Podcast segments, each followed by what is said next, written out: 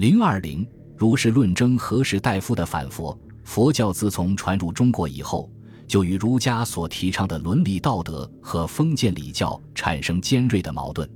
这种矛盾随着佛教势力的膨胀，以及与封建政府在政治、经济利益上冲突的加剧，而有深化的趋势。如、佛矛盾的产生是和他们生长的不同文化背景有关。中国自古以来就是以农耕自然经济为主体的社会，在进入文明社会时，血缘氏族关系的解体不充分，这就使我们的社会形成了一种重视血亲伦常的传统。儒学就是这方面的代表。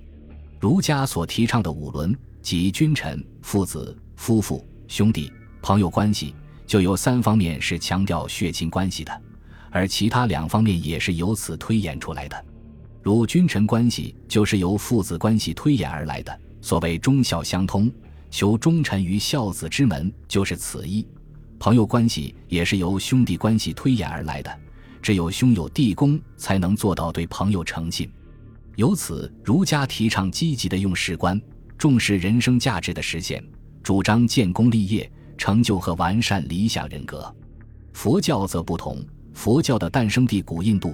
虽然也是在氏族社会解体不充分的情况下进入阶级社会的，但由于有比较发达的商业贸易，并形成了独特的种姓制度，血亲关系在整个社会结构方面基本上不起作用。古代印度在很早以前就形成了比较成熟的宗教，佛教诞生在这样的文化背景中，认为人生一切皆苦，而造成人生痛苦的最根本原因是烦恼，要摆脱痛苦，必须苦修。达到涅槃境界，才能解除一切痛苦。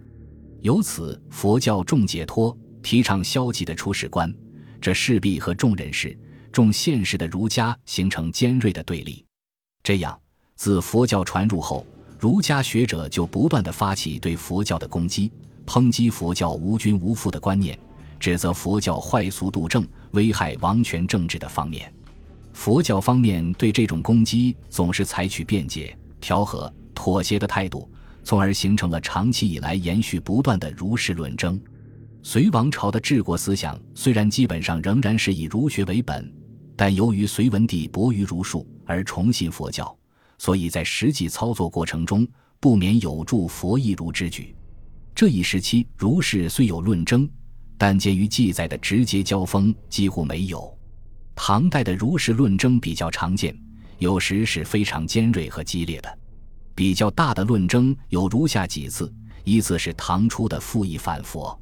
唐高祖武德四年，太史令傅毅首先发难，上表列举佛教罪状，请求罢废。其文言辞尖锐，锋芒毕露。傅毅说：“自魏晋以降，佛教日盛，危害非浅，近身门里，翻受秃丁邪戒。如是学中，道说妖狐浪语，曲类蛙歌，听之丧本。”臭铜报寺，过者十香，肩负广志伽蓝，壮丽非一，劳役工匠，独作泥壶，壮华夏之红中，及藩僧之伟重，动唇民之耳目，所营思之货会，女工罗绮，简作银丝之幡，巧匠金银，散雕舍利之种，精良面米，横设僧尼之会，香油蜡烛，网照狐神之堂。剥削民财，割截国主，且佛之经教，妄说罪福，军民逃逸，剃发隐中，不是二亲，专行十恶。基于上述理由，他提出，请胡佛邪教退还天主，凡是沙门放归桑子，令陶克之党普勒书租，毕义之曹恒心效力，误度小秃，长依国家。由于法林频议阙庭予以申辩。高祖将此表暂时搁置起来，但是傅毅并未停止对佛教的攻击，而是公然宣布遐迩。秃丁之翘，屡屡盛传；狐鬼之谣，昌言酒席，致使明明佛乐，熠熠亏光，急急法流，庸之无润。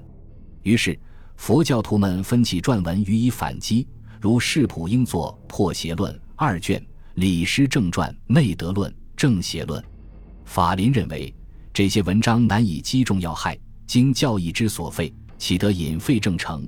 虽与破邪归正未遣邪远，因而他另辟蹊径，暗恐老二教师敬佛文，就比宗承斥其虚谬，著《破邪论》。同时，他又上齐与太子、亲王及公卿、厚伯，寻求朝廷内部和达官显贵们的支持。东宫庶子于是难为，《破邪论》做了序。不久，太子李建成等奏上《破邪论》，高祖览后，动摇了破佛的决心。武德七年，傅毅再次上书，揭露佛教弊害，兼请罢黜。文曰。佛在西域，言妖路远，汉译胡书，自其假托。故事不忠不孝，削发而依君亲，有手有实，一服以逃租赋。